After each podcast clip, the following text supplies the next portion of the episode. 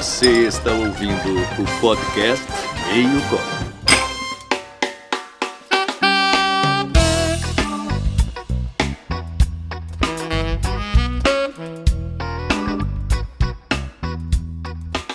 E aí galera, aqui é o Denian e eu não queria saber o meu futuro. Por quê, cara? Cara, deve ser muito merda, cara. Imagina você saber o que pode acontecer, cara. É, você saber o dia da tua morte, cara. Como você vai morrer, cara. Que merda isso, velho. É. A graça da vida tá em você aproveitar os momentos, né? Pouco a pouco e ser surpreendido por eles. Mas acho. aí que tá, né, cara? Mas nem vamos entrar nisso, que isso aí é muito complexo. Pra depois. É, é muito complexo e assunto do filme, né? Meu nome é Eduardo Moroni, roupa de couro e chinelo. É um status, né? Aqui é o Márcio e acontece que eu penso que o contrário é verdade. O contrário é verdade. Eita porra. Você entendeu, Eduardo, a Hum, frase? com certeza Repete não. pra ele. Muito complexo pra mim. É difícil pra mentes limitadas. Caralho, o Márcio hoje. pra quem não sabe, aí eu tive um AVC em 2013 e tem uma parte da série que filho não da funciona. Por isso mente é só. O Márcio fazendo piada com deficientes, como sempre, né, Márcio? É foda, o Márcio é foda, o Márcio, Márcio é é foda. foda Ainda fala mesmo, pra cara. cortar Tira esse ainda. cara, tira esse cara do corta, podcast. corta. Tira esse Márcio do podcast.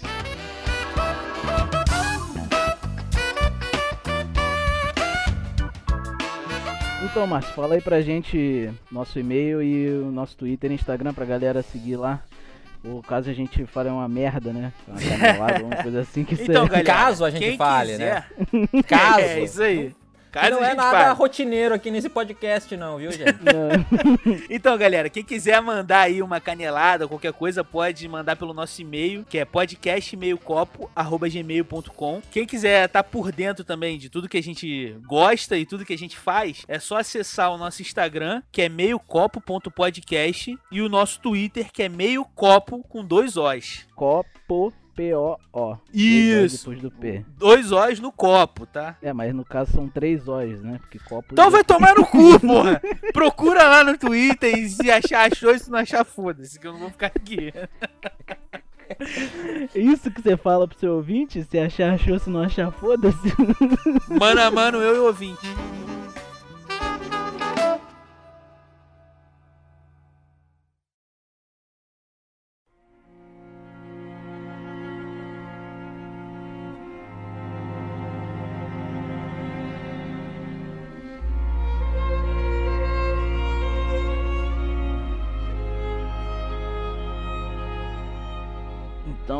Começar falando de A Chegada.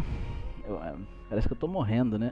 Não, a animação do cara tá sensacional. O cara não chega. tomou café hoje? Não, vamos falar não, de mas, mas, A mas, tipo assim, Chegada. é, é, esse, esse podcast não vai ser tão engraçado. Ah, tá com certeza, mas não, nem por isso você precisa falar como se tivesse 95 Porra. anos com câncer É. terminal.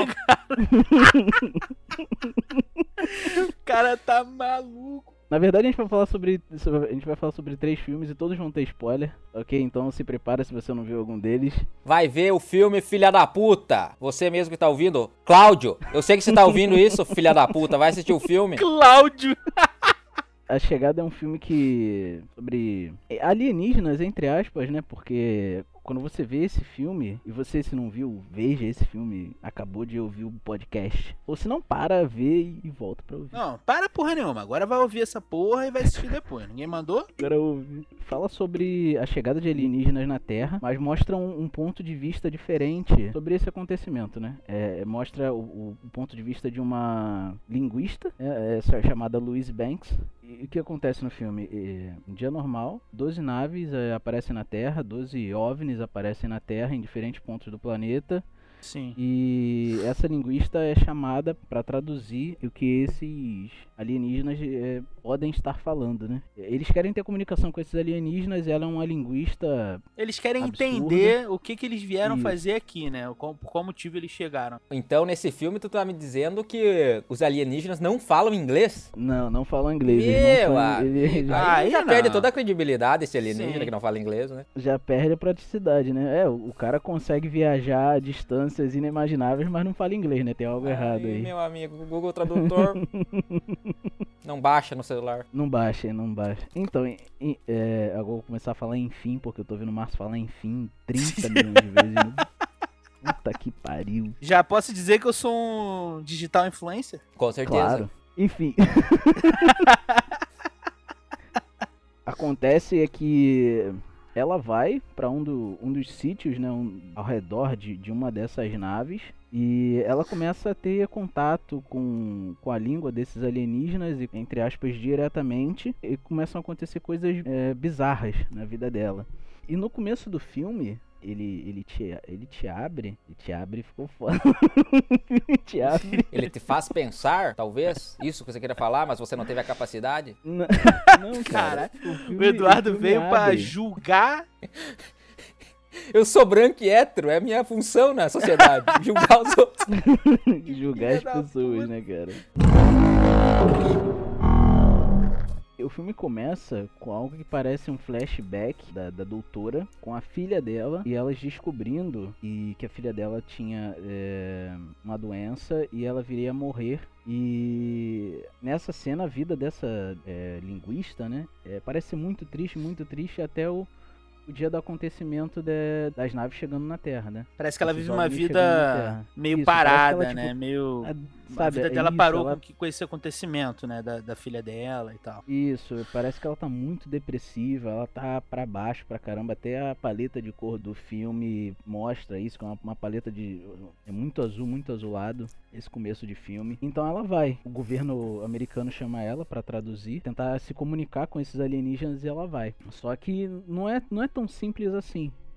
Sim. né? Você chegar e você começar a se comunicar, acho que o Márcio pode até falar um pouco mais, que ele tem um embasamento maior sobre origem de línguas e e línguas na, na história aí, você consegue falar alguma coisa sobre isso, Márcio? É, cara, é, isso né, é, é uma questão histórica, obviamente, mas ela é, é muito atual também, porque existem muitos povos, é, principalmente nativos de, de pequenas ilhas que ainda não foram exploradas, que a, a dificuldade de se comunicar com essa galera é muito grande, justamente porque não se conhece qual o tipo de dialeto que eles usam, sabe? Sim. Enfim, é complicado eu puxar um embasamento histórico agora sobre isso, mas é meio que isso, é você, é porque hoje, por exemplo, o inglês, ele é muito disseminado, mas se por acaso nós não soubéssemos uma palavra do inglês, seria muito difícil você dialogar ou tentar entender quem fala essa língua, sabe? É assim como acontecia com os povos antigos. Eles se comunicavam muito quando eles tentavam se comunicar com, com outros povos. Aconteceu assim com a chegada de Colombo, por exemplo, na, nas Américas.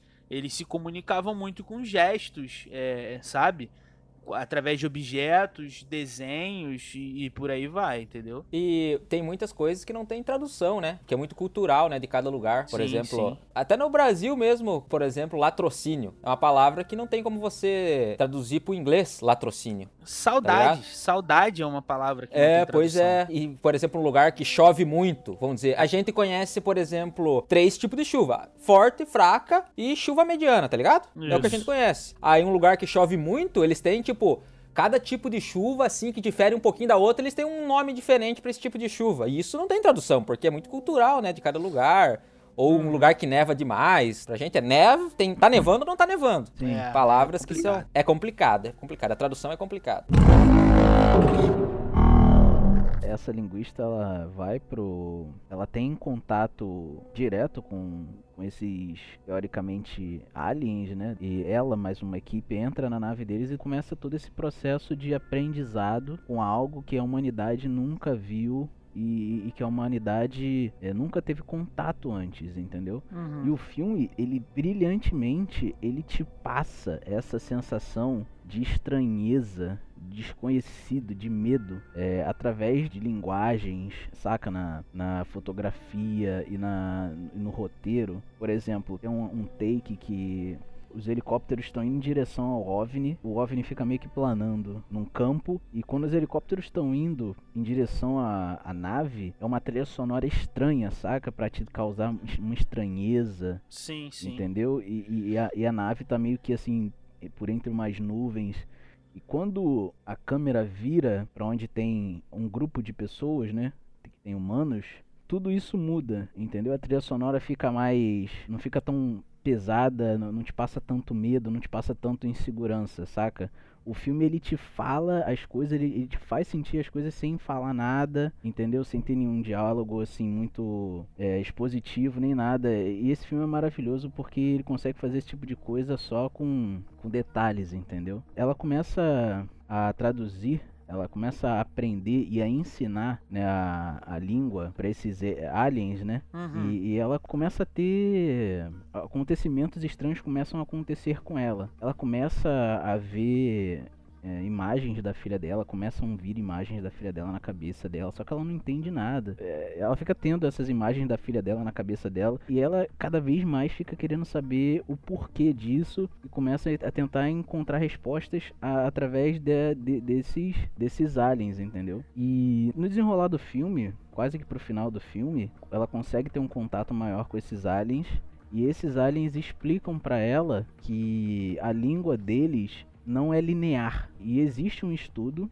que diz que quando nós seres humanos aprendemos é, outras línguas, isso traz é, não só a língua, né? A gente não só aprende a língua, como também nós começamos a entender, nós começamos a ver através das pessoas do povo nativo que fala essa língua. Ou seja, nós começamos a adquirir meio que características do, do, do povo nativo dessa língua, entende? Uhum isso acontece com ela também. Só que é explicado para ela que, na verdade, a filha dela nunca existiu e, e, e, ela tá vendo, na verdade, flash forwards, que ela tá vendo o futuro. Conforme ela vai aprendendo a língua deles, que é uma língua não linear, é escrita em círculos, é, ela começa a aprender isso, entendeu? Ela começa a aprender a língua e começa a, a conseguir ter vislumbres do futuro, entende? Então tudo aquilo que passou no que se passou no começo do filme sobre a filha dela ter câncer e tudo mais, era só um flash forward que o diretor colocou ali para fazer nós os espectadores pensarmos que ela teve uma filha. Mas não, na verdade não. Ela iria ter uma filha e, e a filha dela morreria de câncer e ela se encontrava com essa escolha nas mãos, saca?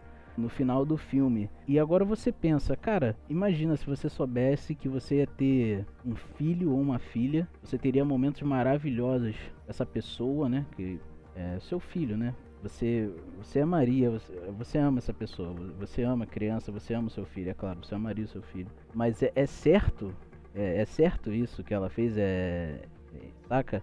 Seria certo você tomar essa atitude entendeu? Ela saberia que a filha dela ia morrer, ela sabia que a filha dela morreria, é, saca? E mesmo assim ela, ela deu esse passo. E, e é impressionante né, nessa, nesse, entre aspas, flashback que ela teve no começo do filme, quando ela tá no hospital, é, esperando o resultado do que seria, do que ela já sab, sabia o que aconteceria, é, mesmo ela sabendo, ela olha pro doutor com uma, uma expressão de, sabe, esperança, saca? Saca que quando você olha assim, cara, ela sabia que aquilo iria acontecer, mas mesmo assim ela tinha esperança de que não acontecesse. Uhum. Entendeu? E isso é uma mensagem muito foda. Entendeu? Porque às vezes a gente tem uma opção nas mãos, né? A gente tem uma escolha nas mãos a fazer e às vezes a gente sabe das consequências daquela escolha. E nem, nem sempre é, é moral, né? Essa escolha é moral.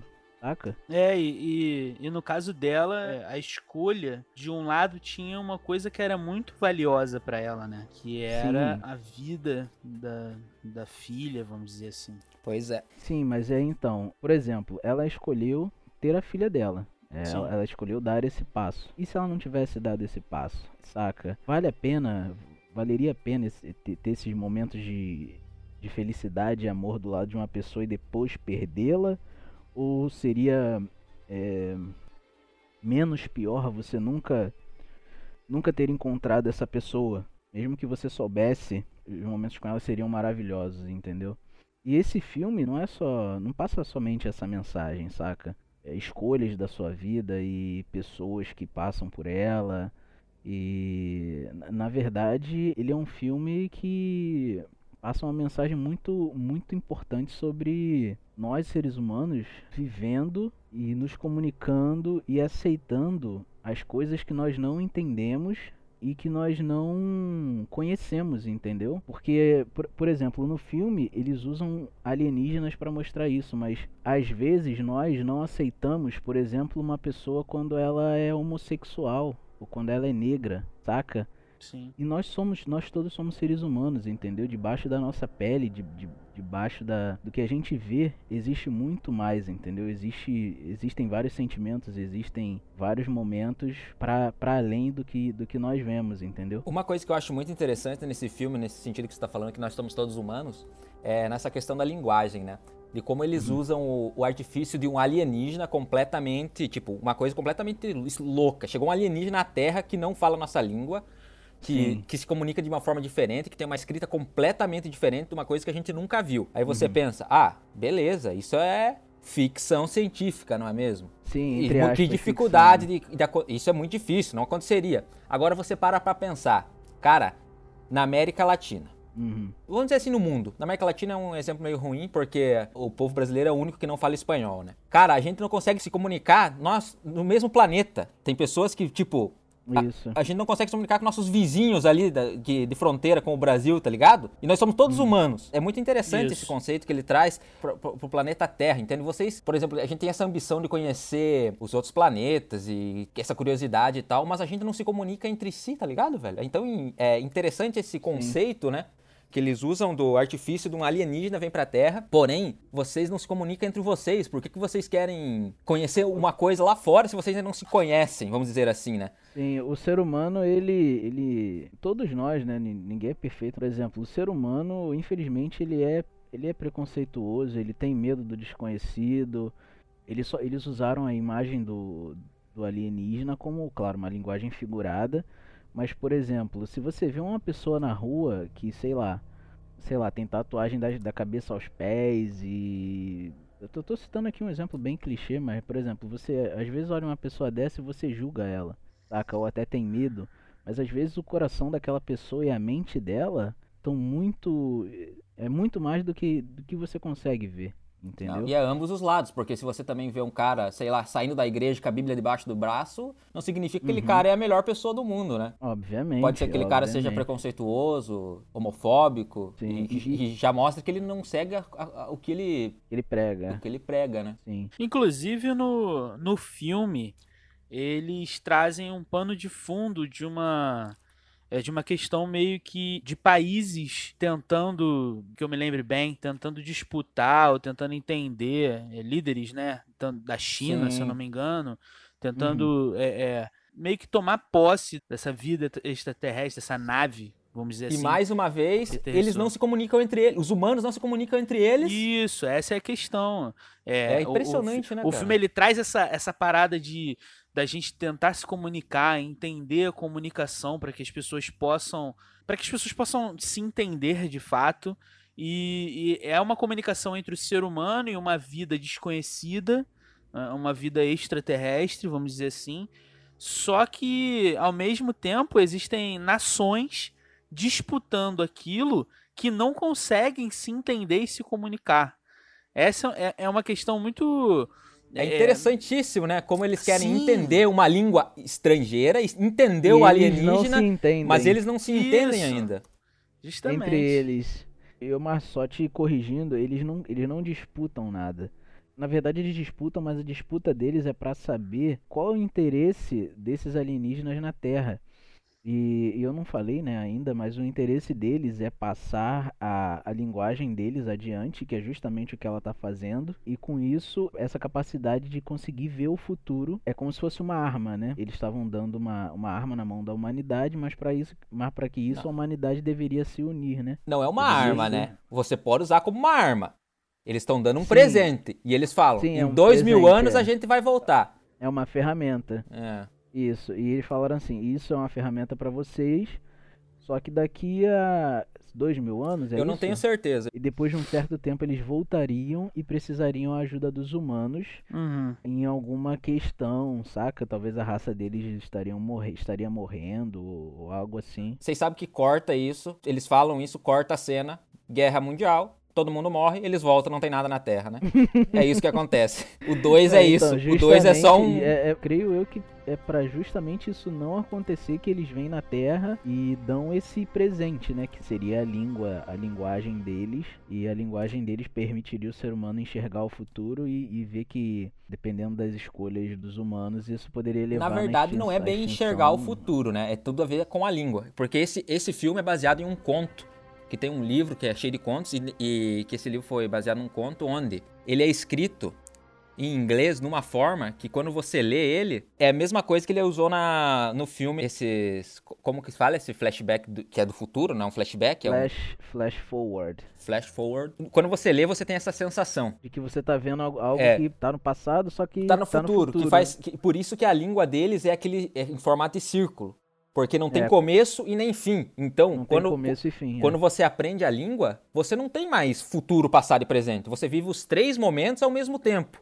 Sim, Isso é sim, muito sim. complexo pra mente, entendeu? Muito complexo. É muito complexo. E no final do filme, ela já tá meio que, sabe. Ela é uma aprendeu a língua, muito né? Foda. Ela aprendeu a língua e ela consegue ver o, se ver no futuro ao lado do cara que ia- seria o pai, vai ser o pai da, da, da filha ela dela. tá vivendo o futuro, né? Ela, não é que ela tá- se vê, isso, ela, tá meio vivendo. que tá- ela meio que isso, ela meio que tá vivendo o futuro ao lado do marido dela na cama, tomando a decisão se ela iria ter a filha dela naquele momento, porque como ela sabia do futuro, como ela meio que vive já o futuro, ela saberia que seria naquele ato que ela teria a filha dela.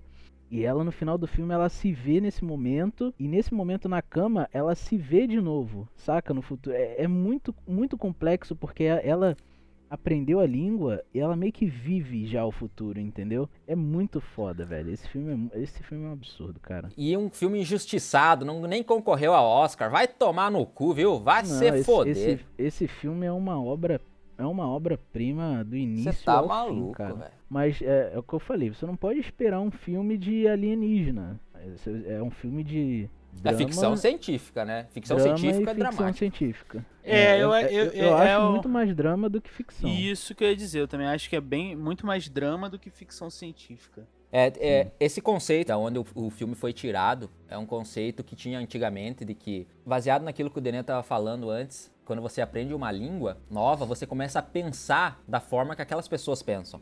Daí que Isso. veio a ideia de que se você aprender a língua deles, você vai viver o, o futuro, passado e presente juntos, entende? Quando você.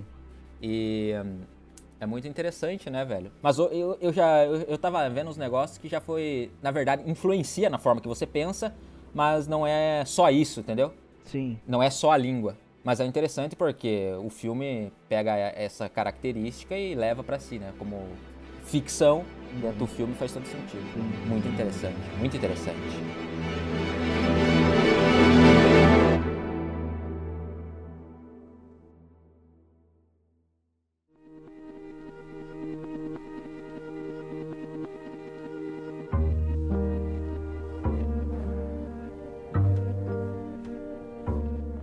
Vou falar do meu filme, Márcio. Antes, Diga tem uma lá. denúncia. Tem uma denúncia, Márcio. Qual a denúncia, Dó? Um integrante do cast não assistiu o filme, tu acredita? Ah, não! Quem será? É o arrombado filha da puta que não Diferente, assistiu. né? Mano, Diferente. Será que foi bom o- que vai ser uma- bom Será vai ser que uma foi o Star-Lord? Vai, vai ser uma surpresa, sim. Não, cara, não assisti porque Ah, vai, tá esse, desculpa. esse tipo de filme me afeta. Desculpas! Ah, ô, ô. Esse tipo de filme te afeta e a porcaria dessa folhinha verde que você usa diariamente não te afeta, né? Ó, Seu bosta. ter que cortar, cara. Não vai cortar. Essa vai entrar. Senão eu vou ficar falando aqui o tempo todo folhinha verde que tu usa, folhinha verde que tu usa. É Ainda manjericão, bem que- porra. Ainda bem que estamos falando de orégano. É, só é orégano que tu põe na pizza.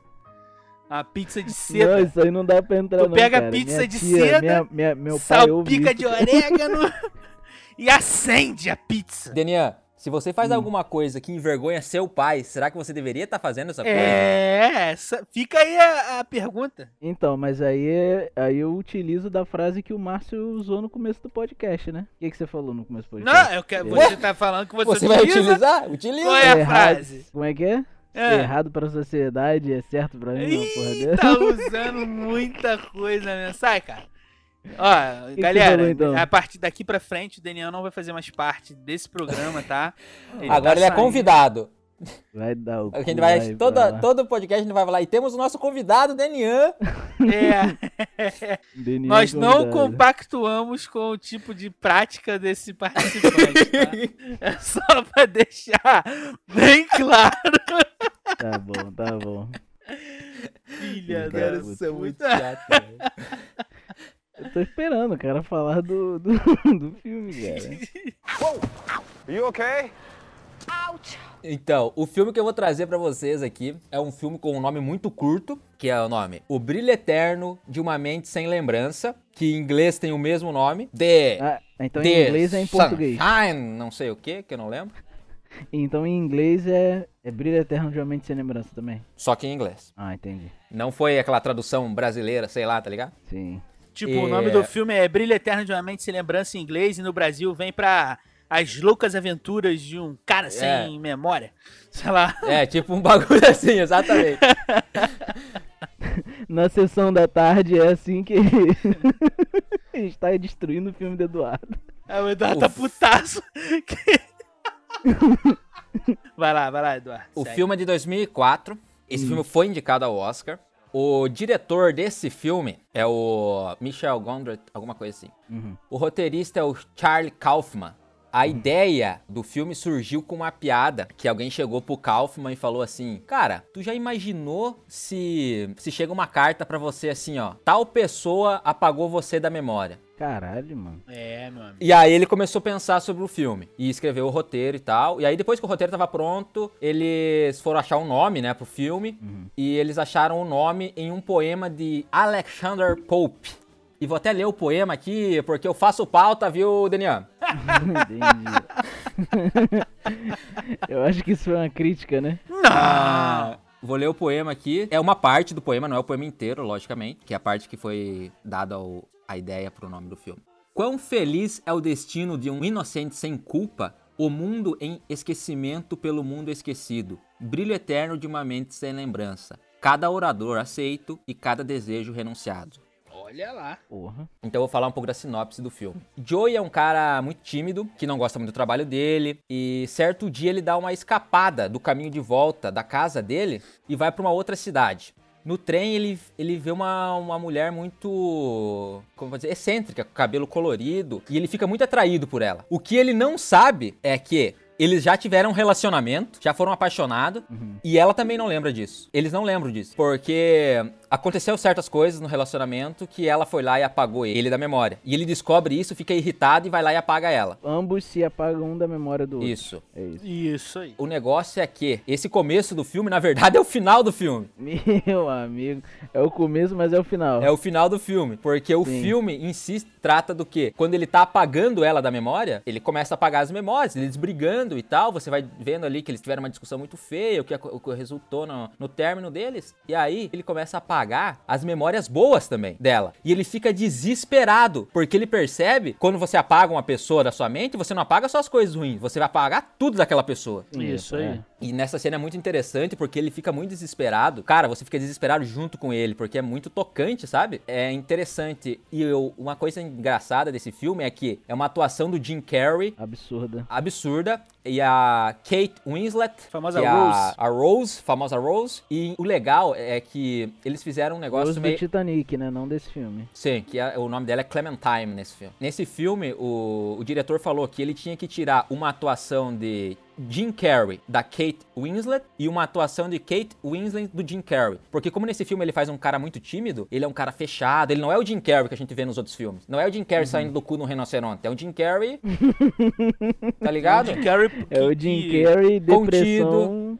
Depressão Não, não é que ele é, de- não é depressão, ele é tímido, é diferente. Ah, ele é só é tímido. Ele só é Ah, tímido. tá. Tá bom, entendi. Ela é loucona, tá ligado? Ela é excêntrica, ela é pra frentex, tá ligado? Isso que é Sim, legal do sim. filme. A trilha sonora desse filme é inacreditavelmente É do boa. caralho. A trilha sonora faz É você- sensacional. É muito experimental, tá ligado? É uma coisa indie, tem música indiana, tem rock, tem uns bagulho completamente absurdo, velho. É muito foda. Sim, mas é, deixa eu te perguntar. Ele, a princípio, tava querendo pa- apagar só as coisas ruins da, da memória? Não, eles queriam apagar ela. Só que quando ele tava lá apagando, ele deita numa máquina, eles colocam um capacete na cabeça dele e começa a apagar. E ele começa a meio que reviver aqueles momentos. Conforme vai apagando, ele vai, vai passando na, Vai na passando. cabeça dele. E aí, Como se fosse um sonho. é, e aí ele vai percebendo que ele vai perder tudo dela. Aí ele pede pra parar no meio, é isso ou não? E não tem como, porque ele é induzido, tipo, ele tem que tomar uma droga e tal, e ele tem que ficar dormindo. E isso que tá acontecendo é só na cabeça dele. Então, dá mais Ah, desespero ainda, sim. porque ele tá dormindo e ele não quer mais apagar ela da memória. Mas só que já era, ele vai apagar. E, e daí, o que ele faz? Ele começa a fugir com ela, tipo, dentro da cabeça dele. Ele começa a ir pra outras memórias com ela, entendeu? É uma Ih, coisa bem caralho, interessante. foda. E o, E é o, o é interess- pra- Desculpa, desculpa, não pode falar. Eu ia dizer que o interessante é que ao longo do filme, eu não sei se eu tô atropelando o que tu vai dizer, mas é que ao longo do filme você começa a perceber a linha temporal conforme, por exemplo, ela vai mudando a cor do cabelo dela. Porque em Sim. determinado momento ela tá com cabelo verde,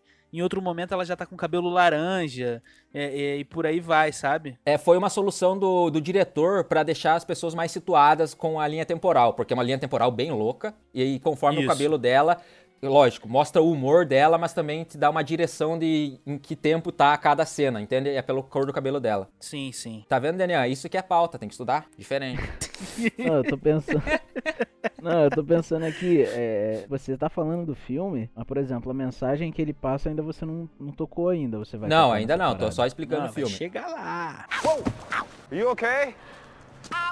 A primeira coisa que eu queria perguntar pra vocês é se vocês apagariam alguma coisa da memória de vocês, uma lembrança, Nunca, um trauma. jamais.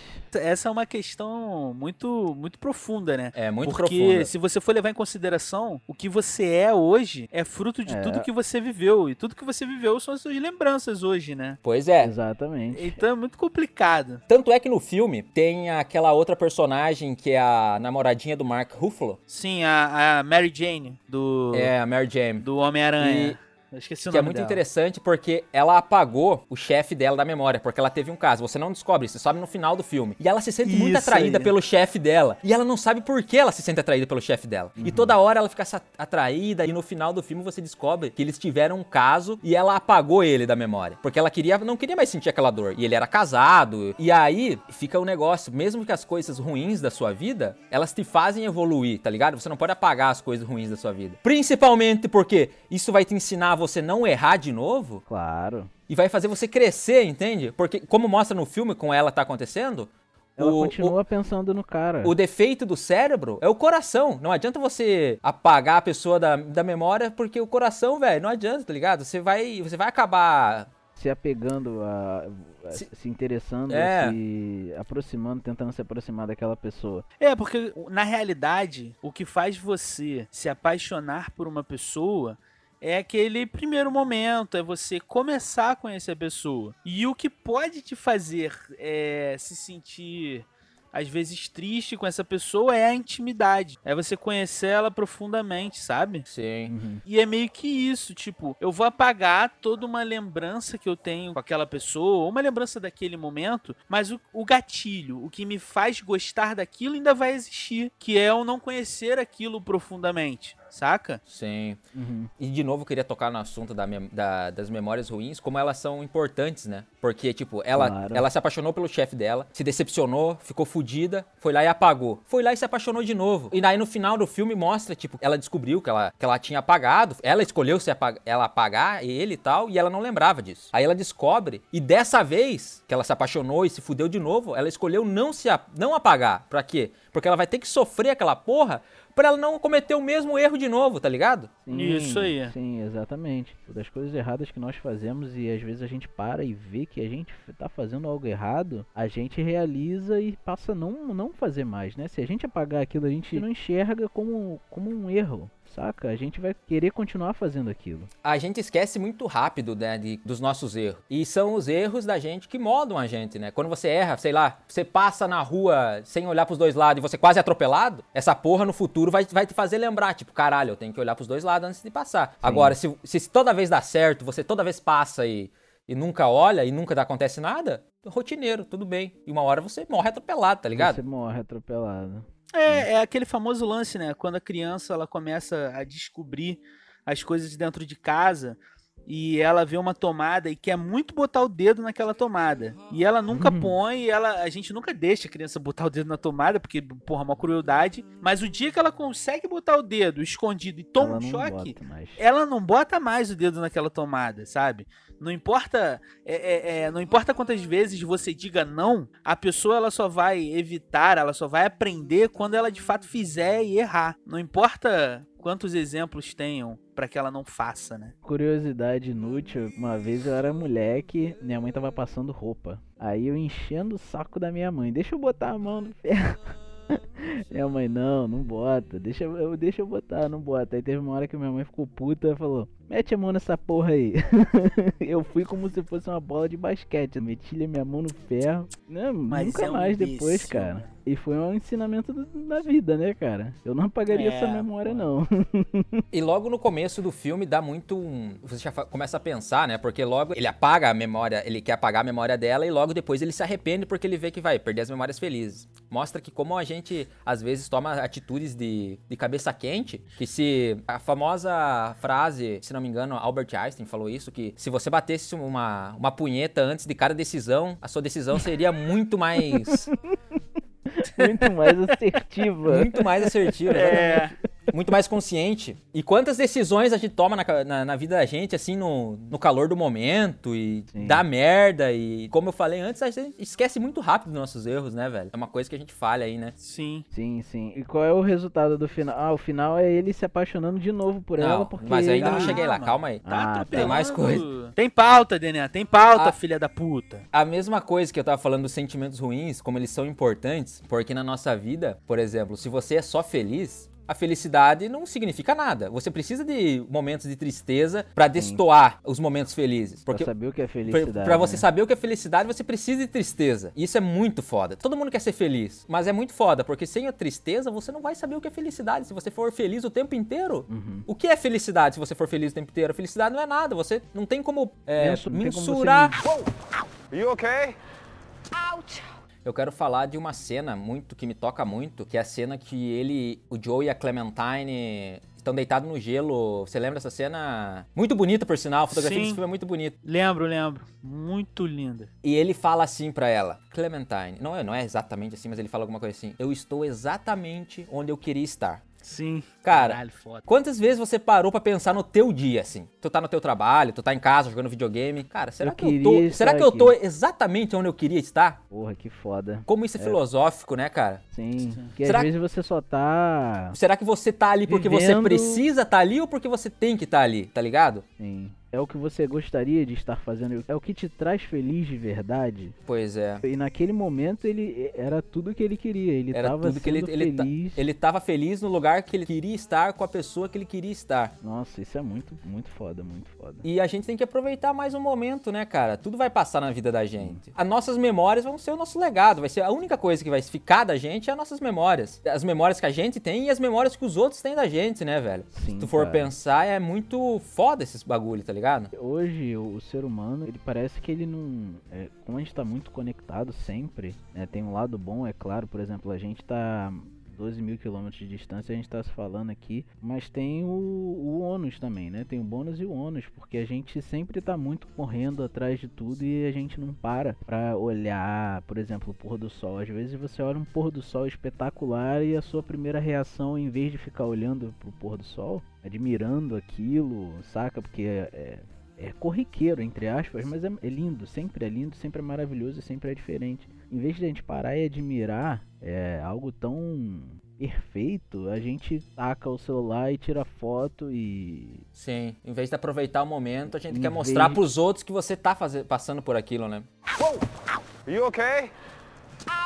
Uh, eu quero falar um pouco sobre o roteiro do filme, um pouquinho mais, que eu acho muito interessante, que é um filme, é um drama com ficção científica, que é o que já difere de todos os outros dramas, que tem plot twist no final, que você descobre que na verdade o começo do filme é no final. É impressionante, velho, como esse filme é, quem olha o filme pensar mais um filme do Jim Carrey, ou mais um filme draminha, bobeira, mas é um filme muito, cara, tem técnica, tem umas umas transições de cena assim que você fica impressionado, velho. O filme é de 2004, mano. Como é que pode? É muito. É muita técnica, né? Muito. É muito foda. Falar que inclusive tem uma cena, tem uma cena que é, é, bem no início ainda do filme, que ele vai conversar com ela, que o Jim Carrey vai lá conversar com a, com a Kate Winslet. Kate, Kate Winslet. É, ele vai lá conversar com ela dentro de uma, uma livraria, alguma coisa assim. Ele tenta falar com ela e ela meio que despreza ele, porque naquele momento ali ela já apagou ele da memória. E quando ele sai, ele passa por uma porta, aquilo tudo atrás dele some e ele tá dentro de casa, ele tá num ambiente completamente diferente.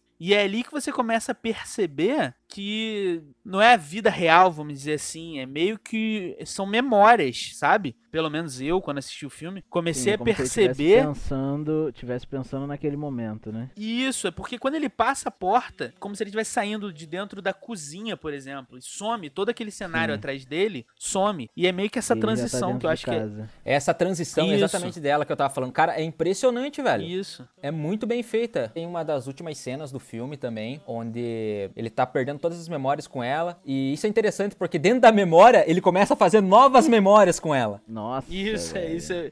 É muito interessante. É muito maneiro. Porque ele tá tentando fugir, e aí uma das, uma da, um dos artifícios que ele usa para esconder ela, ela fala assim: você tem que me levar para aquelas memórias onde você não não conta para ninguém, que você tem vergonha. E ele leva ela para es tentar esconder ela do, do algoritmo da máquina que, que apaga. Sim. Ele leva ela para um momento da vida dele onde ele sofre bullying. Sim. Cara, é muito, é muito tocante essa parte. Eu não sei se o Márcio lembra. Os dois uhum, de mãozinha dada, caminhando. Nossa senhora, cara, é muito tocante, é muito tocante. É lindo. É, o legal é que ele desperta vários sentimentos em quem tá assistindo, né? Porque é bonito de se ver ele trazendo ela para essa lembrança e ao mesmo tempo ele dá aquele tom meio cômico, sabe? Porque ele fica fazendo uma transição entre o Jim Carrey criança, que é um, é um ator, uma criança, e quando muda a câmera é o Jim Carrey de verdade, só que em tamanho reduzido, sabe?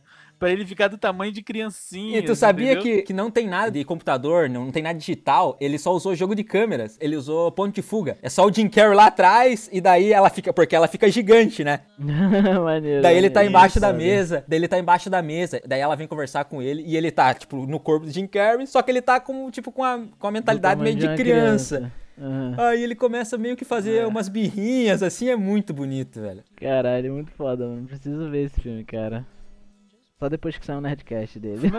é, o único jeito do cara escutar assistir o filme. Outra coisa que eu queria falar ainda é como o ser humano tem problema em resolver os problemas, né? Porque se você pensar que essa, se essa solução de você apagar as pessoas, e até no filme não é só as pessoas, os relacionamentos ou tudo mais, mostra uma cena no filme que mostra uma mulher indo apagar a memória e ela com umas coisas tipo coleira de cachorro e tudo mais, tá ligado? Porque ela não queria uhum. mais sofrer porque o cachorro dela morreu. Como a gente, Isso. o ser humano resolve mal os problemas, né, cara? Se tivesse essa opção, eu aposto que muita gente faria tá ligado? Ah, claro, o ser humano não encara os problemas. Né? É. Mas quando você enfrenta, cara, seus problemas, é, é gratificante demais, cara. Mesmo que, que seja penoso, no final é, é, gratificante, cara. É, uma das últimas cenas do filme também é. As últimas memórias que ele vai apagar são as primeiras vezes que eles se conheceram e tudo mais. E no filme mostra que uma das últimas memórias é quando ele vai pra uma casa com ela, eles invadem a casa e ela fala: Vamos curtir a noite aqui, não sei o quê. E na vida real, ele não fica. Mas na Sim, memória, ele... fala assim pra ela: Eu não posso ficar, eu não fiquei aqui na, na vida real. E dela para e vira pra ele: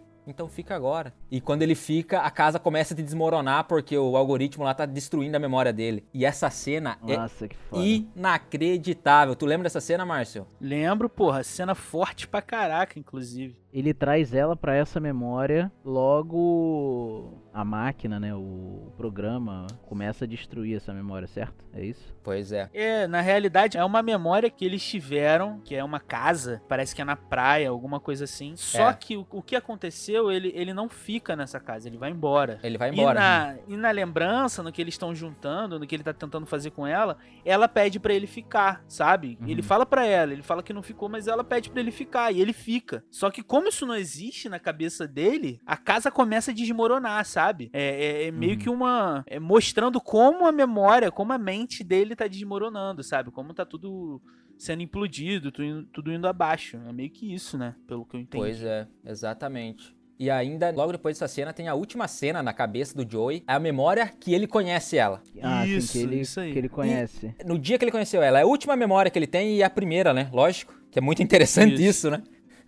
E que é a cena na praia que ela tá com o cabelo verde. Isso aí ele, já, aí. ele, ele já desistiu, tá ligado? Ele não tem mais o que fazer. E daí eles estão conversando sobre qualquer coisa, assim. Aí ela olha pra ele e fala assim: tá acabando, né? É o fim. Porque, lógico, ela, como é- ela tá ali na memória dele, é tudo ima- na imaginação dele. Ela mesma fala no filme uma hora: Você sabe que eu sou fruto da sua imaginação, eu não tô aqui de verdade. Então, o filme todo se passa no período que ele tá apagando a memória? Não, não. Tem cenas antes, tem cenas depois. Ah, tá, entendi. A Ok. linha temporal do filme, ela É uma loucura. muito confusa, confusa, muito confusa. mas se você se apegar a alguns detalhes, você consegue montar Você- essa linha se- temporal ao longo, sabe? Se você não fumar maconha, viu, ouvintes? Não, não, não tô querendo não tá querendo dizer criticar nada. ninguém, não, aqui, viu?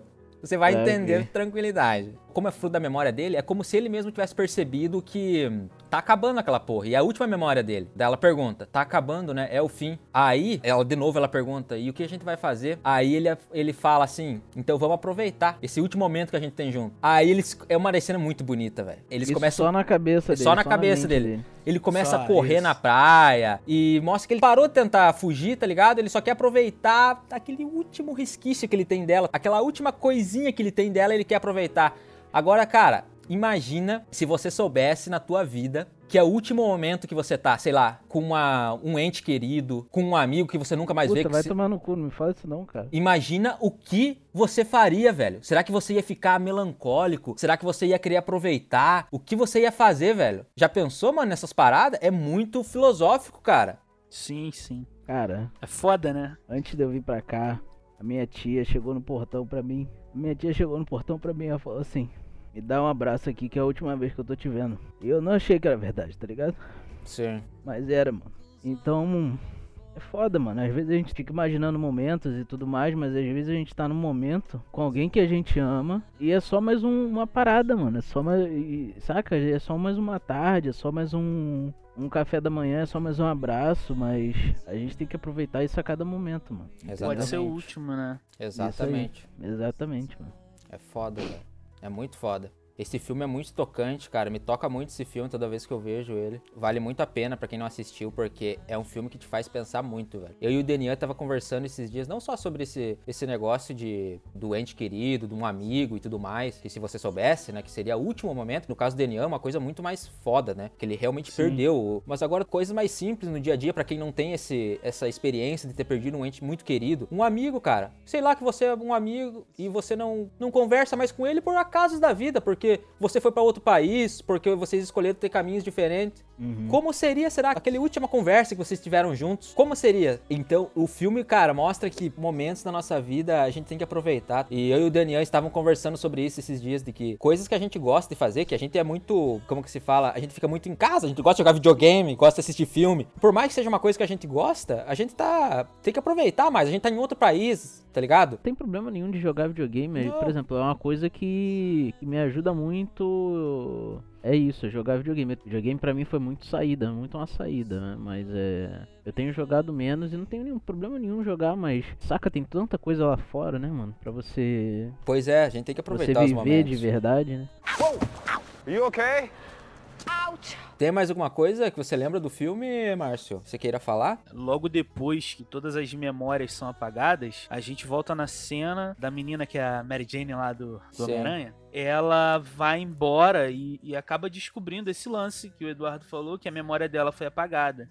E quando ela tá indo embora lá do consultório do doutor que apaga as memórias, ela resolve fazer uma última boa ação, vamos dizer assim, que ela começa a entregar as fitas do pessoal que pediu pra memória ser apagada. Sim. E aí que você descobre que. Não, não sei, tem pessoas que pegam que o começo do filme é o final do filme com 20 minutos. Isso. Eu, eu, a primeira vez que assisti, fui perceber lá no final do filme. Eu não, não vou dizer que eu fui perceber no final, mas ao longo do filme eu demorei um pouco pra perceber isso, sabe? Mas Sim. é, esse é o lance, a galera vai percebendo em momentos diferentes, né? E tem uma parte foda nesse filme, que é aquele menino que faz o Frodo lá. Sim. Porque ele, primeiro ele grava tudo. Uma das coisas pra você apagar as pessoas da memória, você tem que tirar tudo que lembra aquela pessoa da sua vida. você, da sua Foto, vida. música, qualquer coisa. Presente. E tem que gravar uma fita, né? Você explicando como se fosse uma conversa com o terapeuta e tal. Porque que ele quer apagar e tudo mais. E como as pessoas vão apagar? Quando estão com muita raiva uma da outra, ou estão sofrendo demais. Aí é, é que é- voltamos ao começo do filme que ele vai lá e apaga porque tá de cabeça quente. Fala merda pra caralho. Fala muita besteira sobre a pessoa, tá ligado? Porque tá com Isso. raiva da pessoa. E ele fala muita coisa sobre ela e ela também. Fala muita coisa sobre ele de cabeça quente. E então, como ela fica com raiva, a Mary Jane lá, ela dá as fitas pros, pras pessoas, envia as fitas pras pessoas, né? E quando ele, eles se conheceram no metrô, de novo, eles se reconheceram, porque eles não se lembravam um do outro. Uhum. Ela entra no carro dela, começa a ir embora e ela coloca a fita. Ele coloca a fita, se não me engano. Ele, ele coloca a fita no carro Ele dele. coloca a fita e começa a tocar ela falando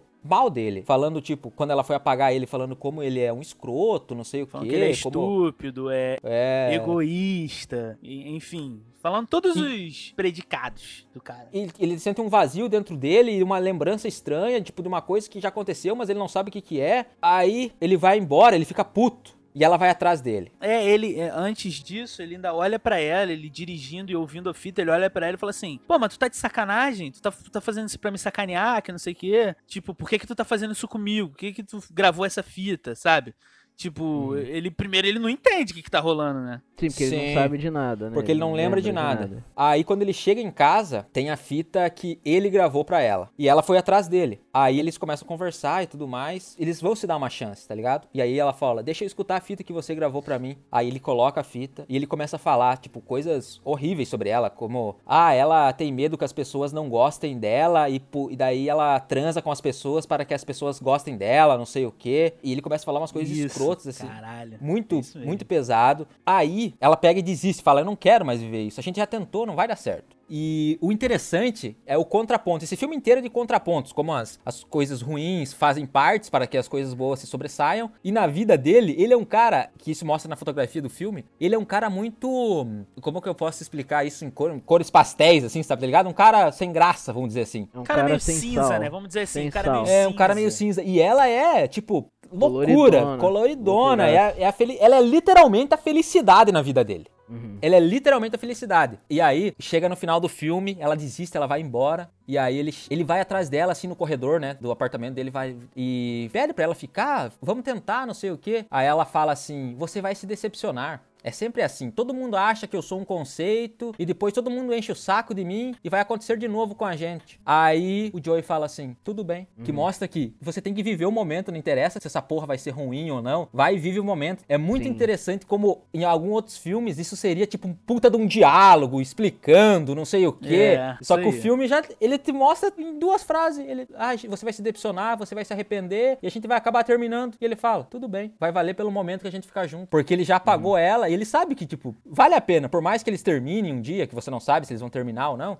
vale a pena os momentos, tá ligado? Esse filme é de uma simplicidade e uma complexidade do- ao mesmo tempo impressionante. E fica o final do filme aberto, né? A gente nunca sabe se eles ficaram juntos ou não, né? É, esse é o lance. Né, Márcio? Esse é o lance da parada. Não, e abre pra você pensar o que você faria. Se você escutasse tudo que a, a sua parceira, a sua companheira ou seu companheiro é, tivesse pra dizer de ruim de você, porque querendo ou não, quando a gente tá num relacionamento, a gente identifica coisas boas e coisas ruins na pessoa que tá com a gente. Só que quando a gente vai dizer esse tipo de coisa, a gente tem tato pra dizer, tipo, quando a pessoa pergunta pra gente assim: "Ah, tu me acha chato?" A gente ou diz que sim ou diz que não, mas a gente nunca diz assim: ah, te acho chato pra caralho, você me perturba, você me tira do sério, você não sei o que. A gente não diz esse tipo de coisa pra pessoa que tá com a gente, pra pessoa que a gente ama, né? E aí o interessante desse filme é isso, é que ele deixa pra você interpretar o que você faria, sabe? É isso que é maneiro, de É te colocar massa. nessa posição dessa decisão. O que, que eu decido? O que, que eu decidiria no lugar dele ou no lugar dela? É muito filosófico. Você viveria mesmo sabendo que não deu certo antes? Não significa que vai dar certo, que vai dar errado de novo. E mais uma vez, eu acho que essa crítica que o filme traz sobre esse lance de apagar a memória é muito importante, porque o que faz você viver com uma pessoa é se apaixonar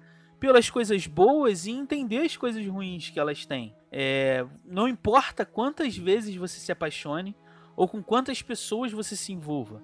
Em todas essas vezes vão ter coisas boas e coisas ruins. Então não Claro. adianta você, sempre que você se decepcionar, você apagar a memória. Porque quando Pois você é. se relacionar ou com a mesma pessoa ou com uma pessoa diferente, vão ter problemas, vão ter coisas ruins também. Vão haver Porque- divergências. E isso, porque é disso que o ser humano é constituído, sabe? De coisas boas e coisas ruins. Isso é, isso é ser humano, sacou? Sim.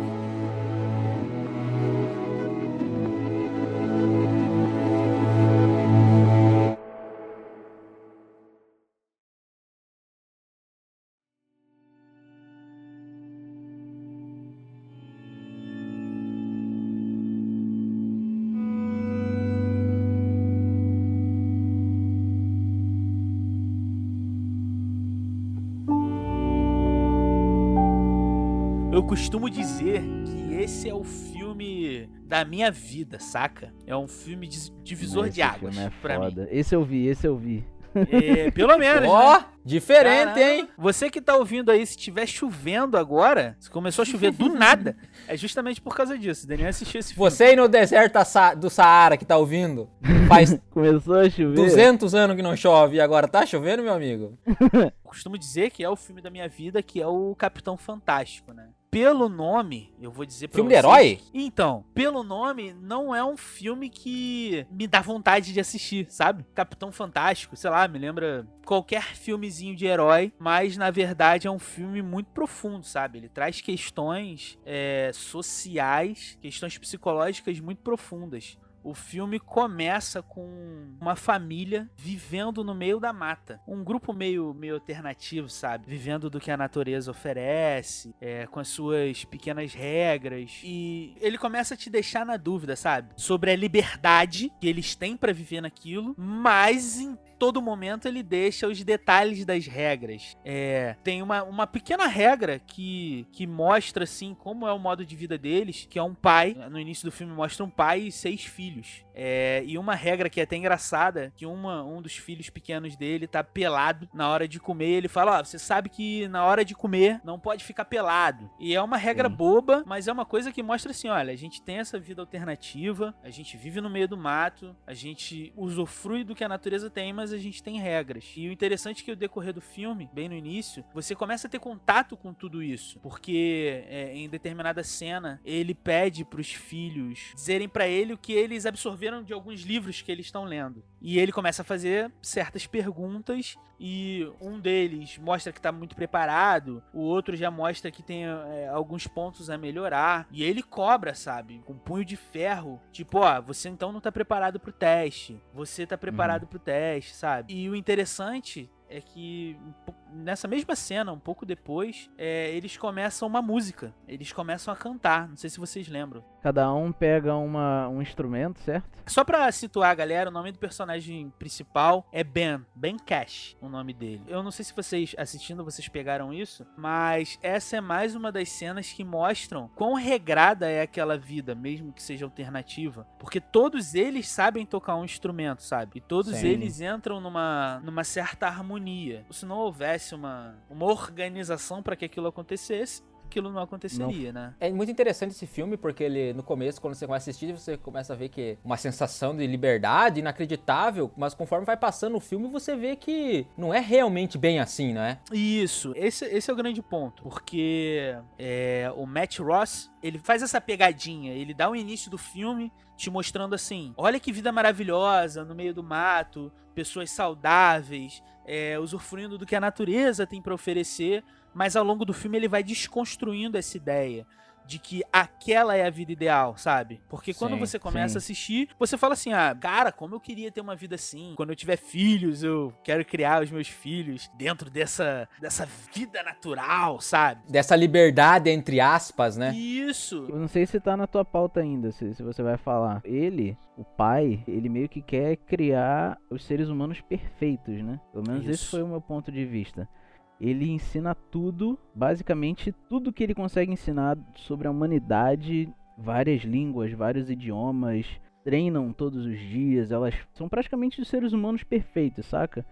E sabem tudo, filosofia, geografia, história, matemática, física, química. E você para pra pensar, você acha que seria foda, né? Seria foda. Imagina se você soubesse quase tudo. Só que também mostra esse ponto de vista, né? É, é certo. A questão toda é, sobre isso que tu tá dizendo, Elian, tá relacionada à liberdade. Porque Uhum. esse ser humano perfeito que ele quer moldar nos filhos dele, na realidade é o ser humano perfeito na visão dele. Sim. O ser humano perfeito, entre aspas, que ele criou, na verdade é o ser humano mais imperfeito, porque mostra que quando eles vão pra sociedade, as Eles não crianças sabem não sabem viver em sociedade. Justamente, Sim. é, é isso que é Então, como lance. que uma pessoa vai ser perfeita se ela não consegue ser social, não consegue conversar com a outra pessoa? E ao longo do filme você começa a perceber que não tem uma mãe ali naquele ambiente.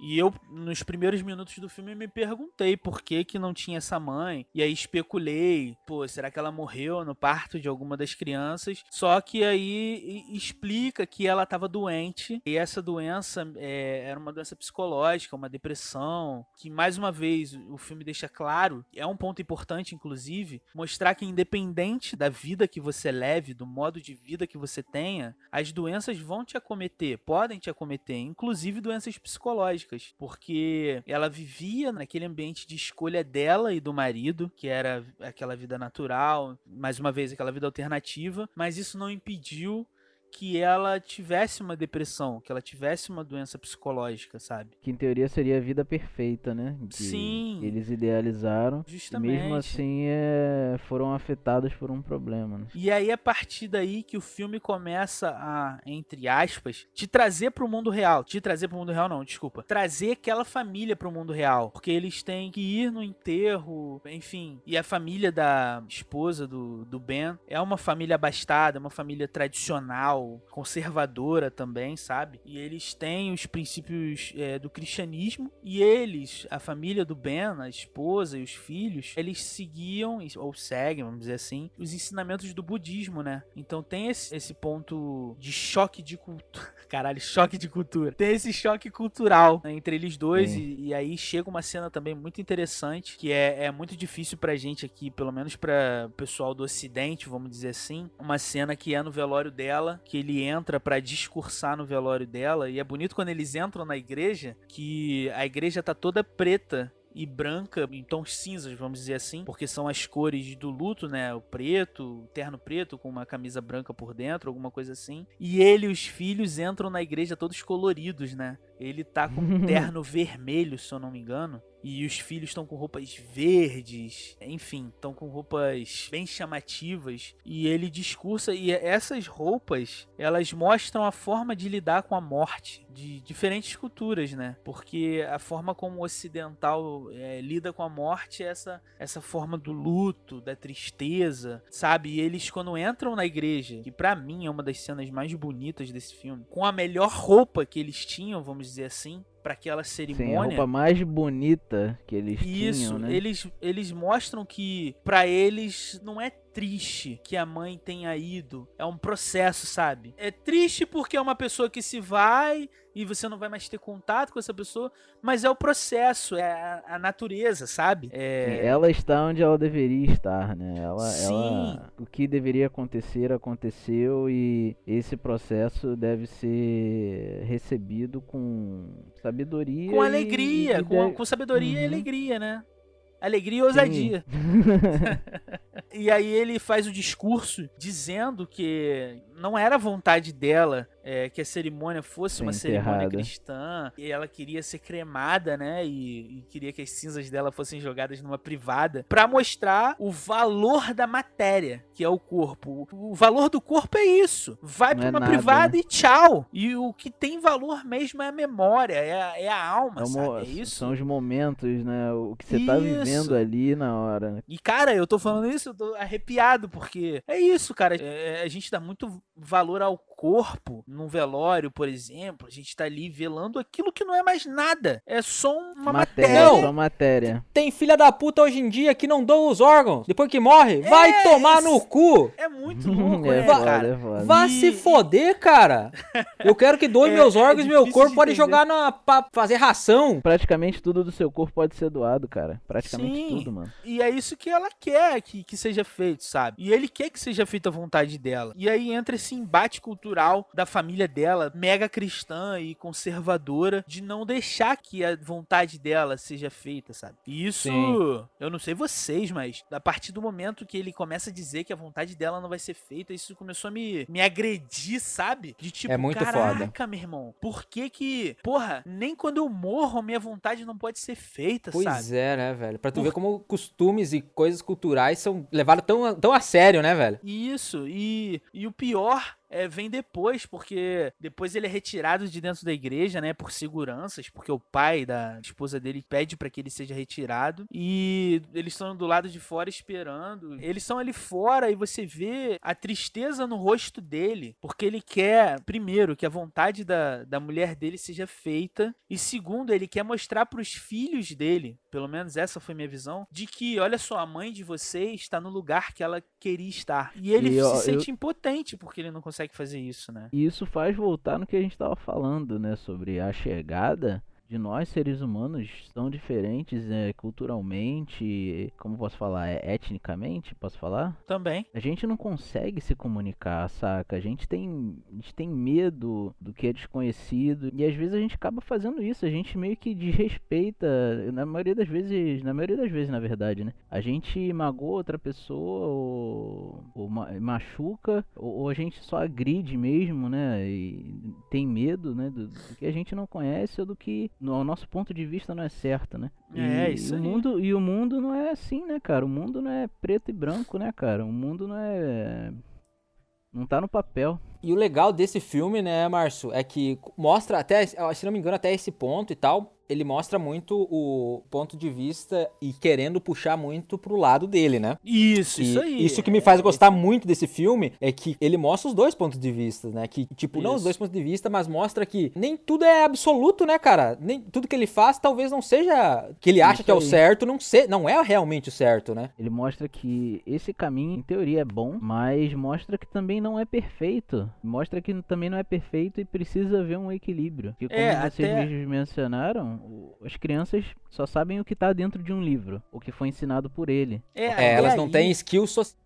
É, tem algumas cenas, por exemplo, quando eles estão num acampamento de trailer, né? Nos Estados Unidos tem muito isso. E o filho do Ben, ele começa a flertar, de certa forma, entre muitas aspas, com uma menina. Só que ele Filho não sabe. É, isso, o filho mais velho dele. Ele não sabe como flertar, ele não sabe como chegar nessa menina. E com cinco minutos de conversa, quando a mãe dela aparece, ele olha pra mãe dela e fala: Olha, me desculpa, mas a gente não tá fazendo nada demais, mas eu quero viver pra sempre com a sua filha e eu queria pedir a mão dela aqui em casamento. Tipo, o que ele conhece de relação pessoal é o que tá nos livros romantizados, sabe? Leu Ro- Romeu e Julieta e já queria se se envenenar junto com a menina, né? Isso, sabe? Ele não consegue ter aquela relação. E um outro ponto também que eu acho, e isso vai muito também de quem tá assistindo, eu acho super importante. Mas não sei, caso eu tenha um filho um dia, como eu é, explicaria esse tipo de coisa para meus filhos é sobre a morte. Porque em determinado momento ele tá jantando, ele vai pra casa da irmã dele, e a irmã dele tem dois filhos, e eles estão jantando, e ele começa a falar sobre a morte da esposa dele, como foi na mesa de jantar. E a irmã dele fica mega escandalizada, porque, pô, você tá falando disso, dessas coisas na mesa com as crianças. Ele, ele o, o pai das Isso, crianças. o Ben, o porque Ben. Pareceu que você tava falando do filho mais velho. Isso. É, Pra perdão. deixar claro. o, o pai das crianças, o Ben. É, e ele tá falando sobre a morte com tanta naturalidade, sabe? Ele precisa falar, ele precisa comunicar sobre a morte da esposa dele pra família, né? É o que? Isso. são os irmãos, irmã dele. É a irmã dele, é a irmã dele. Tem crianças na mesa, né? Só que ele não tem tato praticamente nenhum. Ele, É, na, na realidade Mas aí é que tato. tá, aí é que é o legal. ele joga a realidade na cara, saca? É justamente aí que tá. Eu acredito, eu assistindo, eu não acho que seja tato. Eu acho que ele quer deixar bem claro ali que os filhos dele sabem o que é a realidade sobre a morte. Foi o que pareceu pra mim. E mais uma vez volta nos costumes, nos nossos costumes, de é, empurrar muito com a barriga algumas explicações pros nossos filhos, sobrinhos e irmãos mais novos. É, o quão agressivo é para os filhos da irmã dele, que são criados, vamos dizer assim, numa sociedade normal, né? É, Uhum. Entre aspas. Quão agressivo é para eles escutar sobre a morte. E para os filhos do Ben, não, eles tipo, ah, é, a mamãe morreu e ok, sabe? Porque É. eles, ele meio que criou os moleques pra saberem lidar É a com vida, morte, né? A Isso. morte faz parte da vida. É como se a ignorância fosse a saída pra alguns assuntos da vida, né? Só que não é assim, né, mano? É, e aí entra mais uma vez. Será que é muito importante que eu faça com que crianças é, da idade dos filhos dele, porque um, o mais velho já é, já tá ali passando da, pra fase Já tem uns adulta. 15 por aí. É. É, as duas meninas já estão mais na fase da, da adolescência. Será que as crianças daquela idade, elas precisam saber sobre esses Isso. assuntos? Será que elas Tá precisam É mesmo muito saber complexo. disso? E aí, nu- numa cena um pouco depois, ainda na casa da irmã dele, é, isso já no dia seguinte, né? Eles estão discutindo sobre a escola. Porque os filhos dele não vão pra escola, os filhos do Ben. Eles são alfabetizados por ele, através dos livros que ele pede que eles leiam, por aí vai. E realmente eles têm uma leitura muito boa, porque eles sabem sobre fascismo, eles sabem sobre o marxismo cultural, sobre o capitalismo, sabe? Eles têm conhecimento sobre tudo isso. Só que a, irmã dele questiona: pô, por que, que você não bota eles na escola? Aí ele fala, em outras palavras, ele fala: pô, vou te mostrar por que, que eu não boto. E chama os filhos dela. E aí pergunta pra eles: é, vocês sabem. é, não sei se ele chama primeiro a filha dele ou se ele chama primeiro os filhos dela, não me lembro agora. Emenda, Os, os filhos dela, assim. né, no caso. Ele pergunta sobre coisas assim que um adulto tem obrigação de saber, mas que de fato nem todos sabem. Mas ele pergunta pros filhos dela, que tem ali 13, 12, 13 anos, né? 13, 14, por aí. É, são dois filhos. E eles não sabem responder. E aí ele chama a filha dele, que é uma criança de, sei lá, Oito anos. 7, é, 8 anos, e pergunta, e ela vai e diz. Ela explica o, a- o que ele tá perguntando. Ela não explica, ela fala a lei parágrafo por parágrafo. Ela vai Isso. falando. E ele fala assim: olha só, eu não quero que você me diga o que você leu. Eu quero que você me diga o que você acha e o que você sabe sobre isso.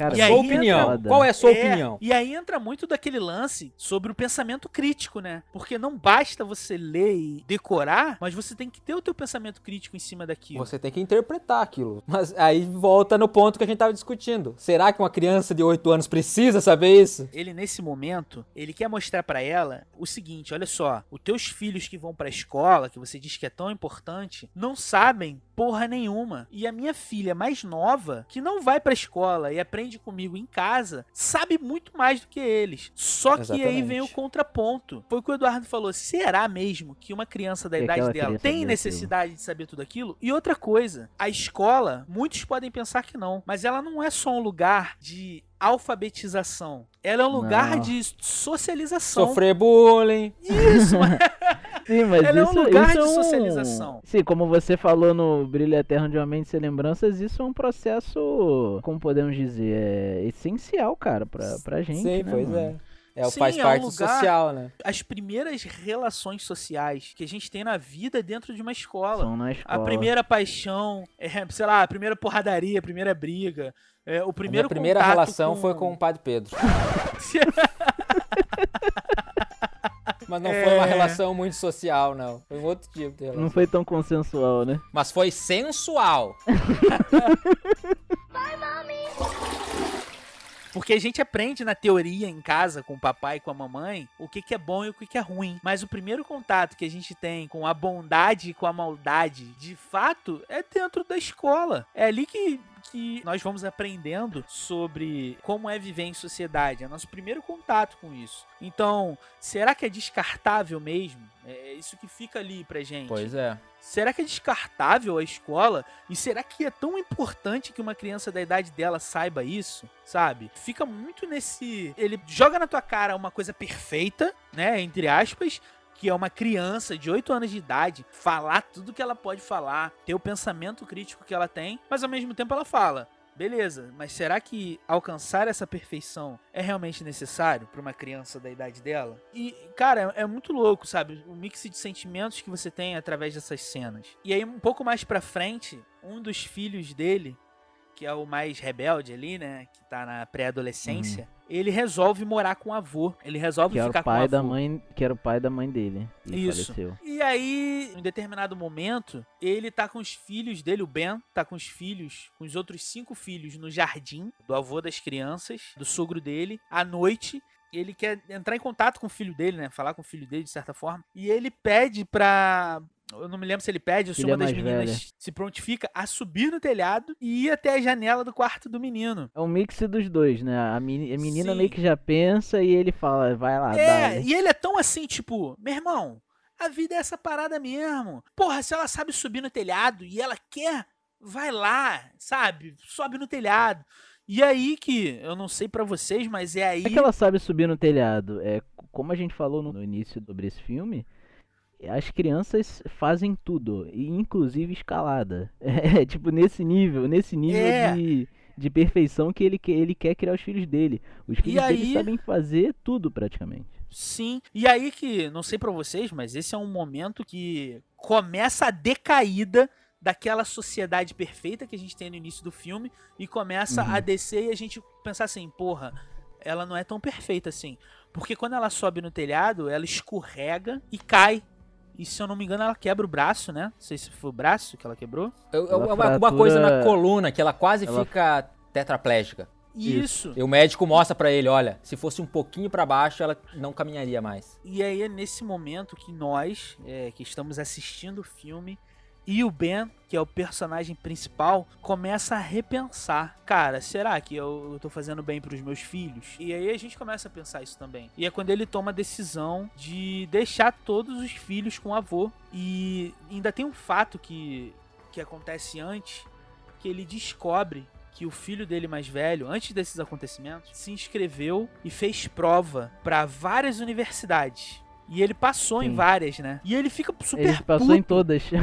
ele passou em todas as maiores universidades do mundo. E, e o Ben fica super puto, porque pra ele a universidade é mais uma coisa fruto dessa sociedade corrompida, né? E ele Sim. fala, porra, mas tu fez tudo isso nas minhas costas, e aí ele tem esse embate com o filho dele de falar assim, o filho dele fala, mas eu também tenho minhas vontades, eu também tenho os meus desejos, e eu quero fazer as coisas que eu, que eu gosto e que eu acho que são importantes. E juntando tudo isso, esse fato desse embate é, ideológico ou, enfim, com o filho dele e do fato da filha também quase ter ficado é, tetraplégica, ele começa a repensar se o que ele acredita é o importante, é o necessário. E tem uma cena que, pra mim, ela representa muito. Ele sempre cultivou, né, aquela, aquela barba dele grande e tal. E quando ele começa a se dar conta de que talvez é, o que ele acredita que é bom pra ele necessariamente não seja bom para as outras pessoas, ele se olha na frente do espelho e começa a fazer a barba. Ele começa a tirar. E pra mim aquilo representa como se ele estivesse tirando a, essa capa de Esse orgulho que ele esse tem, esse orgulho, Preconceito isso. também, que parece que não, mas ele é um ser humano cheio de preconceitos também, justamente Sim, por querer criar sim. os filhos dele de uma forma que em teoria é perfeita, longe da sociedade que se corrompeu e tudo mais. Esse filme, tem, nessa parte dessa metáfora que o Márcio tá falando, é muito interessante justamente nos dias de hoje, onde é tão difícil a pessoa falar assim, cara, eu tava errado. A minha opinião Sim. tava errada. Eu tava. eu- Sim. não era assim. Tá ligado? E tentar Hoje em mudar dia, também, nego né, fala cara? que coisa de ciências é. Coisa de ciência é opinião. E tipo, não, não, não, não acata. O Tomar bagulho É, vacina, complicadíssimo, tomar né? vacina não, não tá dando. é tão tocante, tá ligado? A cena que ele faz a barba e, e mostra, sem falar nada, né? Que ele tá É, vem- é- mudando, é- que ele tá uma trilha- tentando. Ele tá mudando, Isso. exatamente. Ele tá percebendo que nem tudo que ele faz é, cer- é, é- é- mostra a humildade, né, cara? Como um cara que é tão orgulhoso dos seus filhos, não sei o que, ele percebe que, na verdade, isso não é tudo, né, cara? É muito interessante, né? E aí, cara, ele entra nessa nesse estado de pensar sobre todas as atitudes dele e os filhos dele ficam com o sogro, né? E aí acontece uma cena também interessante que você não vê o que os filhos dele combinam, você não vê o que eles falam entre si, porque isso não mostra pra gente. Só mostra quando ele tá numa fogueirinha perto do ônibus deles, né? E as crianças aparecem, as crianças vão até ele. E aí ele fica assim, né? Meio assustado e pergunta o que eles estão fazendo ali. E eles falam: Não, olha só, é, a gente veio aí porque a gente te ama. E essa é uma parada, porque é aquela famosa frase, né? Não prende as coisas, deixa aí. E se voltar pra você é porque elas te pertencem, porque elas te amam, sabe? E foi isso que de fato aconteceu. Ele deixou ir, ele falou: Tá, agora vocês vão ficar onde em teoria é melhor pra vocês agora. E ele vai embora, ele tá nessa jornada. Ele volta pra vida dele, né? É, e, e as crianças vêm até ele e falam: a gente veio pra ficar com você porque a gente te ama. E, inclusive, vamos lá pra missão resgatar a mamãe, que é uma das missões mais fodas que eu já assisti em filme, sabe?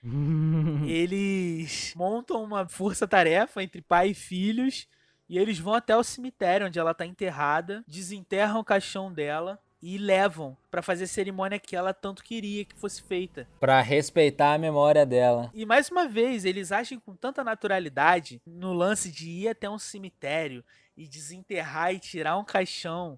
E eles botam esse caixão dentro do ônibus, onde eles eh, se locomovem, né? Que é tipo um ônibus trailer, vamos dizer assim. Destampam o caixão e as Destampam crianças ficam fazendo carinho, saca? Na, na, na mãe É, dele. é tão natural pra velho. eles. E aí vem a, a cena da cremação dela, que eles vão pro alto de uma montanha, fazem uma, uma, uma espécie de, de uma cama, né, de madeira, botam o corpo Sim. dela ali e aí ele começa a se declarar. Ele chega pra ela e pede perdão primeiro, né, por ele diz alguma coisa do tipo, é, me perdoa por eu ter feito tudo piorar. De certa forma, ele ter tentado impor as vontades dele fez com que várias coisas acontecessem e que possibilidades dessas coisas acontecerem de forma pior existissem, né? Sim, o pai dela culpava muito ele, né? Pelo jeito que eles viviam, por ela não ter buscado tratamento, né? E eles culpavam muito ele de ter Isso. colocado essas ideias na cabeça dela, né? E sendo que, na verdade, era uma coisa meio dos dois, né? É, e aí ele fala, né? Eu não vou saber dizer ao certo, mas ele fala: minha mão é sua,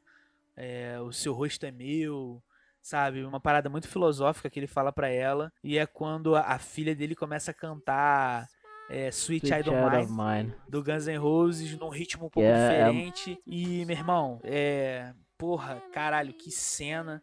E aí começa a cremação no corpo dela. Muito foda, muito foda. Muito Sabe? foda. O quão, o quão valeu a pena, sabe?